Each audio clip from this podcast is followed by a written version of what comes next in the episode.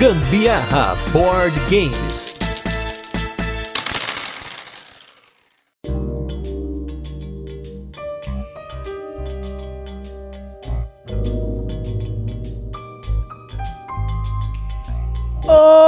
Gente, aqui é a Carol Guzmão. E aqui é o Gustavo Lopes e esse é mais um episódio do Gambiarra Board Games, o seu podcast sobre jogos de tabuleiro que faz parte da família de podcasts Papo de Louco. E nesse 75º episódio de resenhas e curiosidades, vamos de um dos meus jogos mais esperados desde que eu iniciei no hobby, cuja produção é tão exuberante quanto seu tema, no qual vamos construir o Palácio da Cleópatra em Cleópatra e a Sociedade dos Arquitetos em sua mais nova edição. Mas antes vamos para os destaques da semana e a gente já logo volta com a nossa resenha, onde apresentamos o jogo, comentamos como ele funciona e depois passamos para as nossas curiosidades sobre ele, nossa experiência com ele e também a nossa opinião.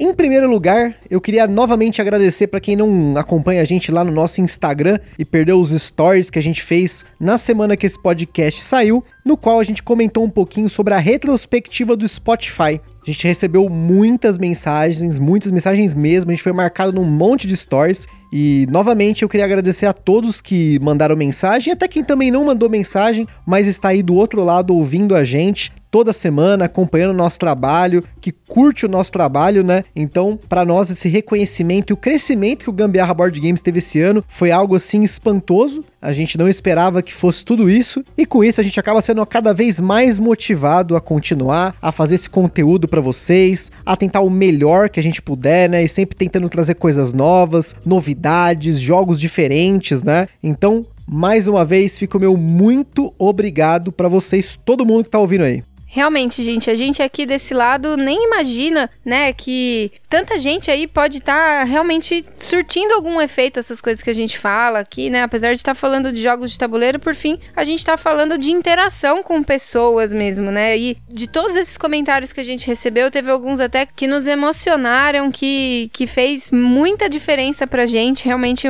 alguns comentários fizeram com que a gente percebesse que realmente o que a gente faz aqui faz sentido para algumas pessoas, para outras nem tanto, mas enfim, faz sentido pra gente e isso realmente, como o Gustavo falou, motiva cada dia mais a continuar fazendo alguma coisa legal para vocês e pra gente também. E querendo ou não, esse podcast acaba sendo parte da nossa vida que a gente compartilha com vocês, né? Porque se vocês pegarem desde lá do nosso primeiro episódio, não só a gente compartilhou com vocês a nossa evolução cada vez mais jogando mais jogos de tabuleiro, conhecendo coisas novas e tudo mais, mas acaba compartilhando um pouquinho da nossa vida, das pessoas que estão perto da gente, do que a gente tá passando na pandemia, enfim, né? Tem bastante coisa que acaba transparecendo também, até às vezes pelo nosso tom de voz, né? Então é, é muito legal saber que vocês estão aí do outro lado, toda semana aí o número de downloads tem crescido, então fico muito feliz e é isso aí, a gente agradece aí mais uma vez. Valeu! E agora nos destaques da semana, vamos começar com um jogo do Uwe Rosenberg, foi o Ray Coach, foi um jogo que eu peguei numa Math Trade, que por sinal para mim foi um fracasso, porque de todos os jogos que eu coloquei para trocar, só um eu troquei. E pelo menos eu consegui um jogo legal. É um jogo de fazendinha do Uve na, na Islândia, se eu não me engano, né? E essa fazendinha, você basicamente é uma trilha de contratos que você tem lá tomate, cenoura, couve-flor, e você vai ter que trocar uma quantidade delas por estar na próxima casa. Enfim, é um jogo um pouco diferente dos jogos que eu joguei do Uve e eu gostei. Eu sempre gosto dos jogos diferentes do Uve. Eu acabo gostando das quando ele sai um pouco da caixinha. Mas eu também gosto quando ele fica na zona de conforto dele ali também, né? Tá valendo também. Muito legal o jogo. É um jogo bem simpático mesmo. Acho que a gente precisa jogar ele mais para eu conseguir entender um pouco melhor as mecânicas. É, então vamos, quem sabe, né? Ano que vem tá aí, a gente tá com a programação do ano fechado, mas quem sabe pro ano que vem a gente acaba resgatando esses jogos aí que não fizeram tanto sucesso no mercado nacional, mas que são bons pra caramba. Eu realmente não entendo porque esse jogo não fez tanto sucesso. A produção dele é incrível. É um jogo do UV, geralmente eles, esses jogos dele tendem a vender bem, né? Mas enfim, vai entender, né? O segundo jogo foi Os Maus Companheiros, um jogo é da Fanbox, um party game, um dos poucos party games que fez sucesso com a gente. Eu não sou o cara mais fã de jogos festivos e eu acabei gostando muito desse jogo porque ele é um party game que você tem que dividir dinheiro entre as pessoas e blefar e tentar manipular as pessoas para manter aquela divisão e você sempre cada vez mais ali pegar um pouquinho de dinheiro ali, um pouquinho de dinheiro aqui. E eu ganhei todas as partidas dessa brincadeira, né, de você ficar dividindo e tenta ser o mais justo possível, mas com aquele 1% ali a mais para você lá e acabou dando certo. Eu gostei bastante e em breve ele estará aqui no podcast, hein?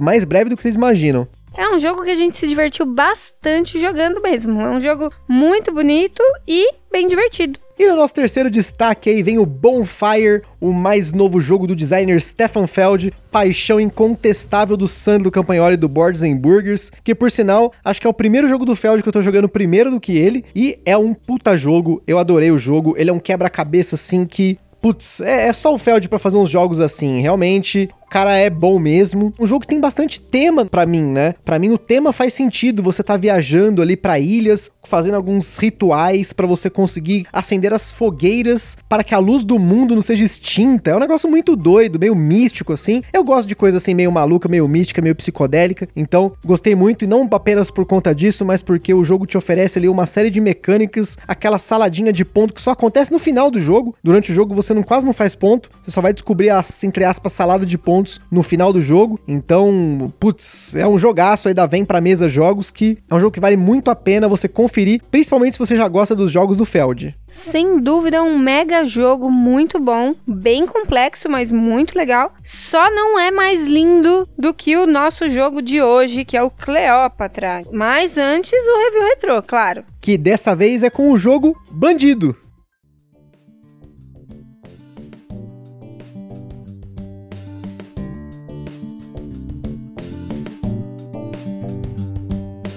O jogo Bandido da Paper Games foi o nosso 18º podcast, um jogo que continua indo pra mesa porque eu continuo dando ele de presente para as pessoas, gente, porque ó, se eu não me engano, se eu né, não tiver comendo bola aqui, mas no próprio cast do Bandido, eu, uma das coisas que eu comentei sobre ele é justamente o fato de ele ser um jogo barato, né? Você tá ali na faixa dos 30, 40 reais, um jogo pocket, um jogo que é muito fácil de absorver, mas que te traz um desafio cooperativo muito legal, né? Pra quem não conhece o Bandido, depois volta aí no nosso feed. O Bandido é um jogo de você tentar fechar os caminhos do bandido numa colocação de cartas na mesa, você vai montando vários caminhos, né? Formando um monte de túneis que você quer fechar no fim das contas, né? E ele joga aí de 1 a 4 jogadores, até mais, a gente já jogou em 6 ele, não teve problema nenhum. E como eu falei, é um jogo que a gente continua dando de presente para as pessoas, porque ele é um ótimo jogo para introduzir as pessoas no hobby, um jogo divertido. E eu acho que a mecânica de jogos cooperativos, ela é mais, vamos dizer assim, palatável para você colocar uma pessoa nova para jogar, porque não tem aquela pressão dela estar competindo com outras pessoas. Então aquela interação, aquele engajamento entre as pessoas na mesa para estarem cooperando por um objetivo é muito bacana. Segura o bandido. Realmente esse jogo não sai da nossa cola. A gente gosta muito dele e vai sempre pra mesa mesmo, porque é um jogo muito simples, né? Um jogo muito legal, muito desafiador, que várias vezes a gente acaba se frustrando no, no sentido de não prender o bandido, hein? Exatamente, né? Mas isso não desmotiva a gente, porque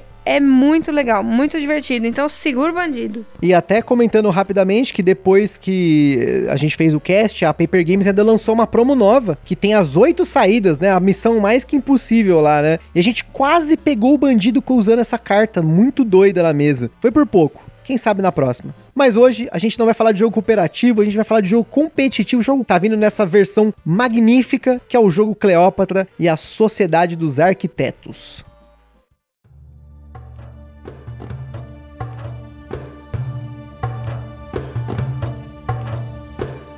Cleópatra e a Sociedade dos Arquitetos é um jogo para 2 a 4 jogadores lançado no Brasil pela editora Conclave, com partidas que duram em média 45 minutos. Entre as mecânicas presentes no Cleópatra, nós temos um leilão, que acontece uma vez durante o jogo, colocação de peças, que por sinal são as mais bonitas que você vai ver num jogo de tabuleiro, temos coleção de componentes, aquela gestão de mão marota e por fim a mecânica de cerco de área que acontece nos jardins dos mosaicos na parte de cima do palácio. Na nossa escala de complexidade, o Cleópatra recebeu 3 de 10, pois apesar de ter uma caixa gigantesca e componentes luxuosos, é um jogo família, podemos dizer aí um família gourmet. E por conta dessa super produção, o jogo está custando uma média de 550 reais, um preço que para quem está no hobby pode até parecer ok pela produção do jogo em si, mas para quem está fora do hobby pode ser assustador para um jogo de tabuleiro. Além disso, esse é um jogo totalmente independente de idioma.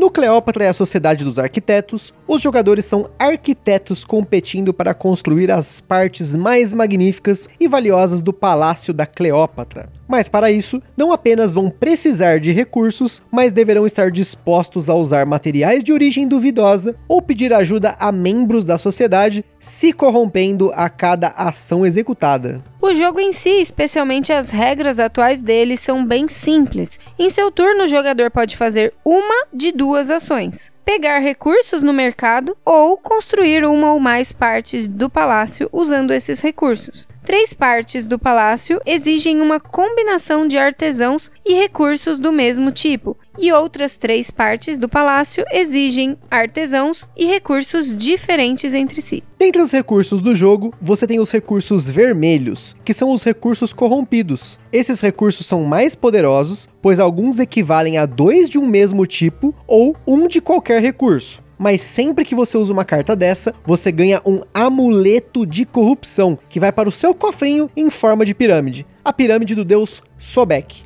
Esses recursos são uma faca de dois gumes, e é importante ressaltar que eles também te dão corrupção no fim do jogo se você não usar eles e acabar com eles na mão. Como um terço das cartas do jogo que ficam no mercado ficam viradas para baixo, saber gerenciar esses recursos corrompidos é fundamental para você não ficar corrompido demais no fim do jogo. Além disso, uma chave para dominar o jogo são os membros da comunidade, que estão dispostos em uma trilha que começa custando 3 pontos de vitória para usá-los, depois um amuleto de corrupção, dois amuletos para os dois seguintes e, por fim, três amuletos de corrupção na última posição, já que são cinco membros no total. Cada um tem uma habilidade diferente, extremamente poderosa e passível de combos. Você só pode usar um por turno e tem que declarar o seu uso logo no começo do turno. Sempre que você usa um personagem, ele vai para o fim da fila, se tornando mais caro para os próximos jogadores usarem. Outra coisa que faz combo no jogo são as construções. Existem construções que te dão pontos adicionais se você as construir após uma determinada outra construção. São seis tipos no jogo, a gente não vai passar por cada uma delas, mas tem uma em específico que é importante a gente comentar aqui, pois ela influencia na corrupção do jogo, que são os mosaicos do jardim.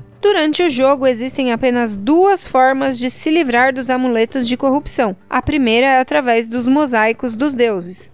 Na parte superior do Palácio da Cleópatra, você tem um jardim que pode construir peças no estilo Tetris, e conforme elas vão se encaixando, caso você consiga fechar aí uma área que seja impossível de construir alguma coisa no meio dela, você pode optar colocar uma das suas duas estátuas do deus Anubis naquela área, que aí se torna então um santuário. Com isso, no fim do jogo, para cada espaço naquela área fechada, você pode se livrar de um amuleto de corrupção. A outra forma acontece quando quatro das cinco áreas do palácio foram concluídas durante o jogo. Todos os jogadores vão dar um lance num leilão que é chamada de oferenda para o grande sacerdote. O jogador que der mais pontos de vitória nesse leilão pode se livrar de três amuletos de corrupção, enquanto os demais jogadores vão ganhar amuletos de corrupção por não ter agradado o sacerdote como o primeiro lugar fez. E os jogadores querem eliminar esses amuletos porque no fim do jogo, se você tiver oito ou mais, você é eliminado do jogo.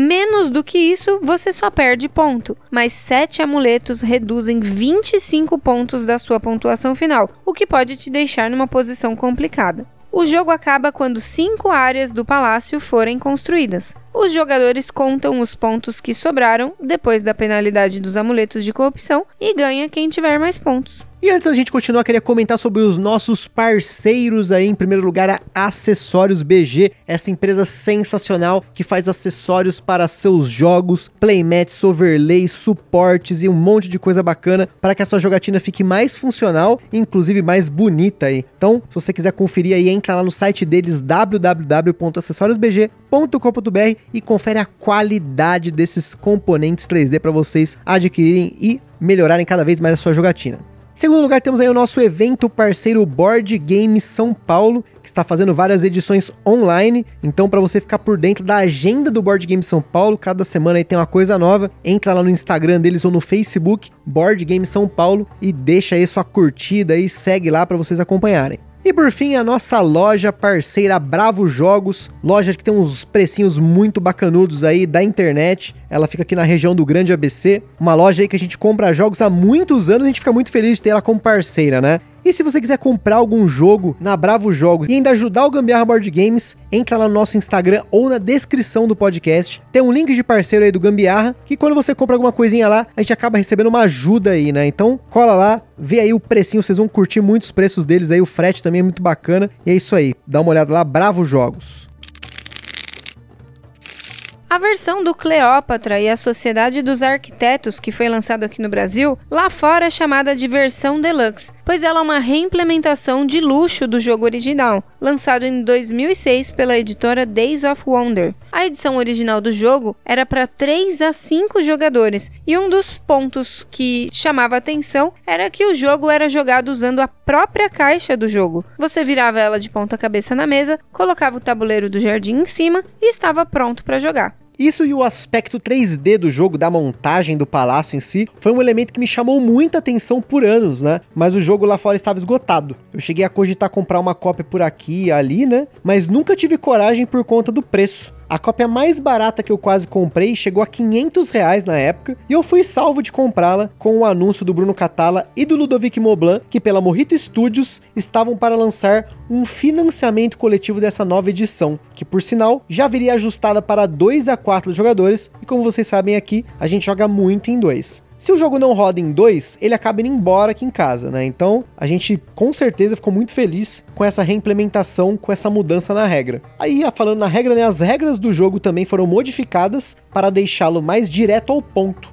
No vídeo do Sandro do Boards and Burgers sobre o Cleópatra da Sociedade dos Arquitetos, ele descreve cada uma dessas regras que foram modificadas e compara com a versão antiga que ele chegou a jogar. Falando sobre as edições do jogo, aqui tem uma nomenclatura que confundiu bastante o pessoal, então vamos por partes. Como a gente comentou, antes tinha o Cleópatra e a Sociedade dos Arquitetos, lançado em 2006. O Kickstarter foi anunciado com uma versão deluxe desse jogo, que é a versão que a Conclave trouxe para o Brasil. E além dela, tem a versão Premium, que é a nossa, essa versão premium veio com vários componentes que não são de cartonado, como por exemplo os escaravelhos, que são uns tokens de pontuação. Na versão premium, eles são escaravelhos de plástico, lindo, lindo, lindo, parece um bichinho. E tem também aí algumas peças de plástico, como por exemplo as pirâmides, os mosaicos são de um material que parece um acrílico, e além da caixa ser ainda maior, que tem uma luva por cima, né? Também os amuletos de corrupção são de metal, é top, o material é muito bom. Apesar dessa superprodução ter muitos pontos positivos, temos que mencionar alguns negativos. As cartas do jogo são super finas e com a superfície frágil, então a gente acabou sendo obrigado a pegar sleeves premium para essas cartas. Por sinal, a gente pegou os sleeves premium padrão USA da Meeple BR, um pacotinho resolveu e muito bem. São só 96 cartas, o pacote vem com 100, então ainda ficou o troquinho de 4. Além disso, na teoria é muito legal montar o palácio, mas na prática, sem os ímãs que foram vendidos no Kickstarter, algo que a gente não pegou, as paredes do palácio não ficam firmes na base do palácio. Tem que ter o maior cuidado para não esbarrar e derrubar tudo. Isso vale para a versão Deluxe ou a Premium do jogo. Então, se você que está ouvindo a gente aí souber de algum imã que fique certinho no jogo, por favor, manda para a gente por mensagem que eu preciso muito comprar um negócio desse, porque realmente fica tudo muito bambo na mesa, a gente às vezes vai colocar uma parede de um lado, derruba do outro, enfim. Isso aí é uma dica que a gente dá, mas que a gente não tem como especificar para vocês. Então, se alguém que estiver ouvindo tiver, vai ser muito bom.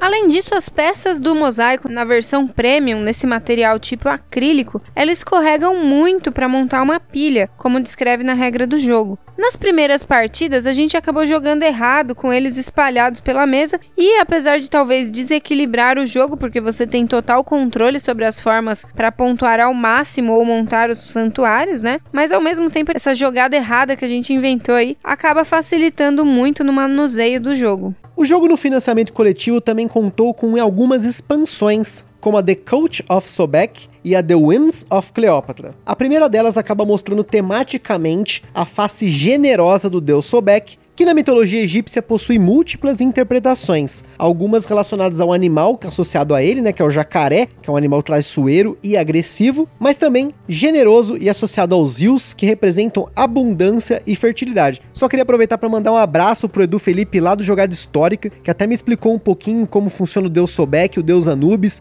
e que isso até faz sentido no tema, né? Porque como eu comentei, o Sobek, como é o jacaré, né? Ele acaba sendo agressivo, ele acaba sendo ali um pouco ganancioso, mas ao mesmo tempo ele tem uma face mais generosa, então faz sentido isso. É só lembrar das aulas de ciências aí que o jacaré era um exemplo de animal que praticava o mutualismo, né? E só para comentar uma parada que a gente falou aqui no cast várias vezes, e vai falar ainda provavelmente, mas quando a gente fala sobre membros da sociedade nesse jogo, a gente quer dizer os adoradores de Sobek. É que eu acabei ensinando o pessoal a jogar como membros da sociedade e ficou. Acho que essa terminologia ficou bacana pra galera, tá? Mas é, são os adoradores de Sobek, é por isso que você ganha corrupção quando você usa as habilidades deles, né? E também o Anubis faz sentido porque como você consegue usar o Anubis para tirar esses amuletos, né, e ser melhor julgado no além vida, né? Por isso que ele acaba pesando isso, né? Faz sentido, né? Mas enfim, a segunda expansão, né, que é a The Winds of Cleopatra, é um dado que te dá bônus quando você constrói a área do palácio que tem relação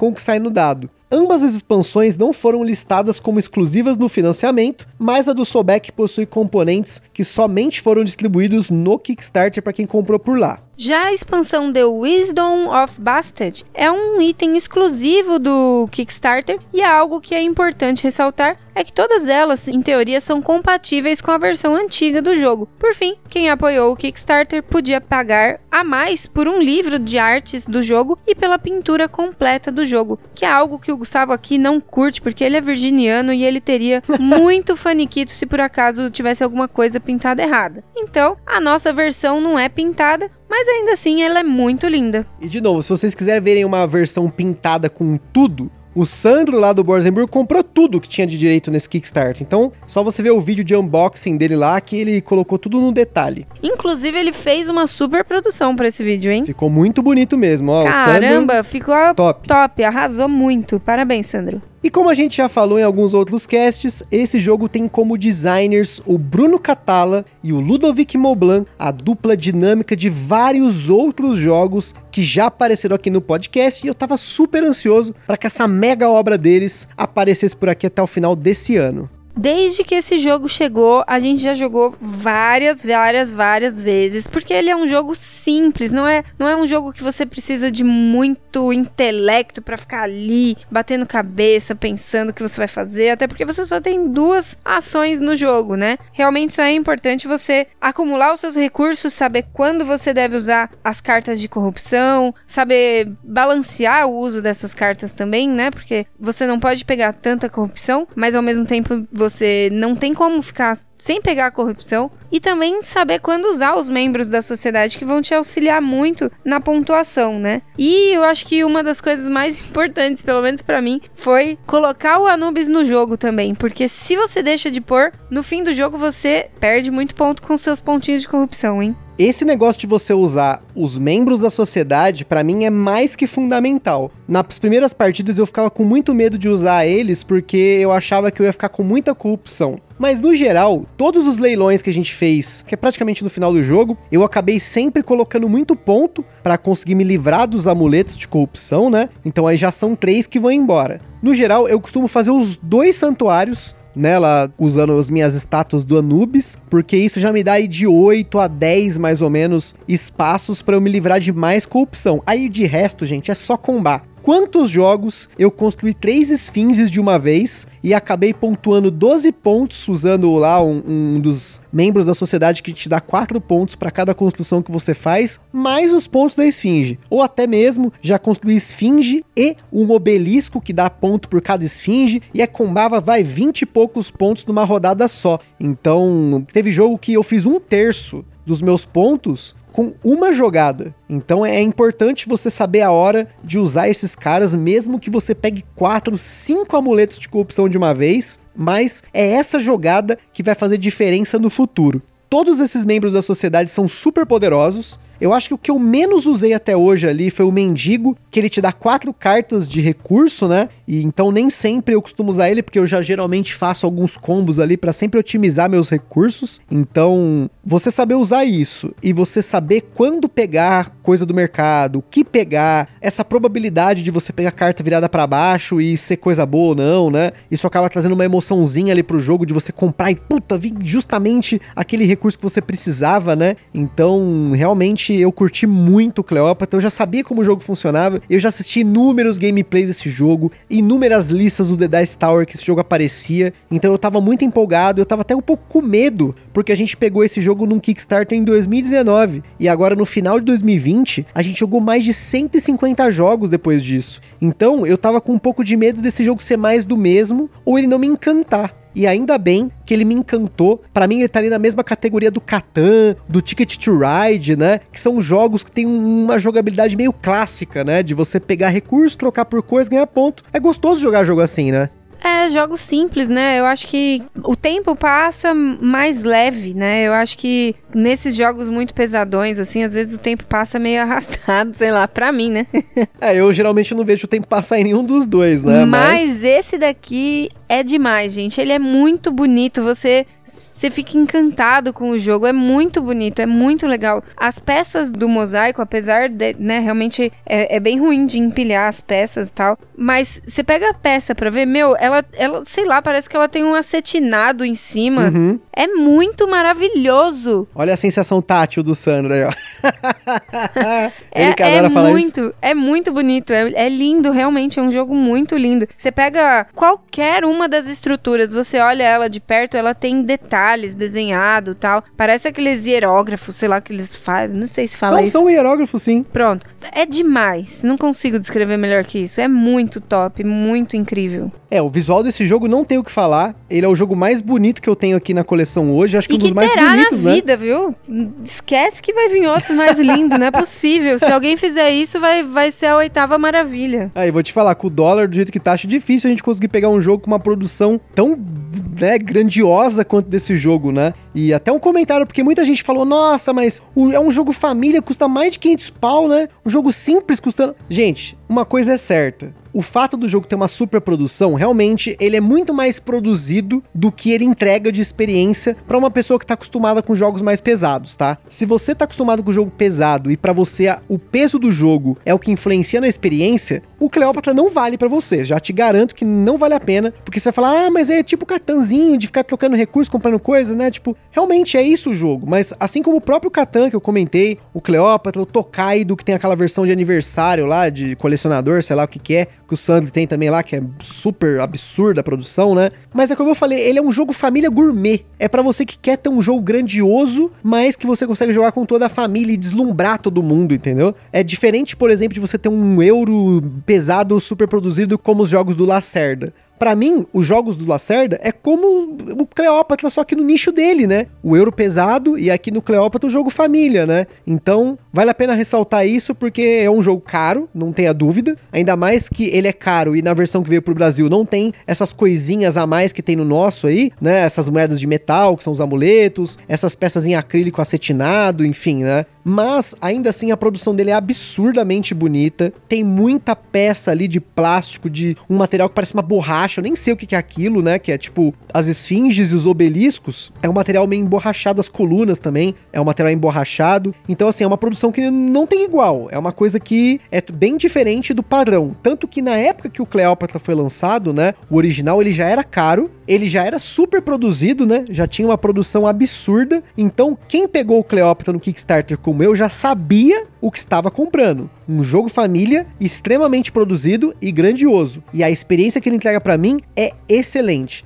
Então, para mim, valeu muito a pena pegar o jogo no Kickstarter. E mesmo que eu não tivesse pego no Kickstarter, eu ainda pegaria ele na versão retail, né? Nessa versão deluxe que veio pro Brasil pela Conclave, porque é o tipo de jogo que, como a Carol falou, é um jogo leve, né? Para nós, hoje ele é muito leve. Só que o fato dele ser leve não quer dizer que ele é pior, né? Ou que os jogos mais são melhores, enfim. Por mais que hoje a nossa preferência, pelo menos a minha, né? Seja de jogos mais pesados, esses jogos vão continuar vendo mesa ainda mais do que os pesados, né? Porque é um jogo que eu consigo chamar a família para jogar aqui, todo mundo ficar com aquele olho brilhando e jogar feliz pra caramba, né? É isso aí, realmente vale a pena, gente. Tenham essa experiência, permitam-se. E para concluir, jogando em dois jogadores, em quatro jogadores, não fez tanta diferença quanto eu imaginava que faria. O jogo ele fica um pouco mais disputado em quatro jogadores. Você tem menos opções para pontuar, né? Mas ainda assim fica bacana. Você tem que ficar um pouco mais controlado com a corrupção, né? Porque pode ser que você vacile e não consiga fazer os dois jardins ali com uma quantidade de casas boa, né? Para você se livrar de bastante corrupção. Mas ainda assim ele continua sendo muito satisfatório em quatro jogadores, apesar dessas diferenças, né? Então, pra gente aqui, a experiência tanto em dois quanto em quatro jogadores não mudou tanto. Como o pessoal comentava do antigo que em 3 era mais fraquinho que em 5, eu não acho que aqui em 2 seja mais fraquinho que em 4. É mais a disputa que você tem pelo território e pelas construções, né? Porque se tem quatro pessoas construindo a mesma quantidade de coisas, você vai ter que focar em uma coisa ou outra ali, usar bastante, né? Os membros da sociedade ali para você pontuar bastante. Então a gente recomenda ele para qualquer quantidade de jogadores é isso aí, pessoal. A gente fica por aqui com mais um episódio do Gambiarra Board Games. Lá no site do Papo de Louco você encontra vários links para você conhecer mais sobre o jogo e principalmente a opinião de outros criadores de conteúdo. E no nosso Instagram também tem fotos de uma das nossas partidas do Cleópatra em dois jogadores. E como sempre, se você jogou ou comprou algum jogo que a gente já falou aqui no podcast, ou se quiser sugerir algum jogo pra gente dar aquela conferida, manda mensagem pra gente no Instagram ou no e-mail contato arroba E se você está jogando por aí nessa quarentena, marca a gente lá no stories do Instagram que a gente tá sempre compartilhando as fotos das jogatinas da galera. E para quem tem qualquer coisa relacionada a jogos de tabuleiro, quer fazer uma parceria com a gente, já tem o nosso contato Compartilhe esse podcast com todo mundo que você conhece aí para continuar fazendo o Gambiarra Board Games crescer. Para ano que vem a nossa retrospectiva do Spotify seja ainda melhor. Faça isso, por favor, pelo Zap, pelo Instagram, pelo Facebook, por onde você conseguir. Eu espero que vocês tenham curtido mais um episódio. Um forte abraço e até a próxima. Beijo, tchau.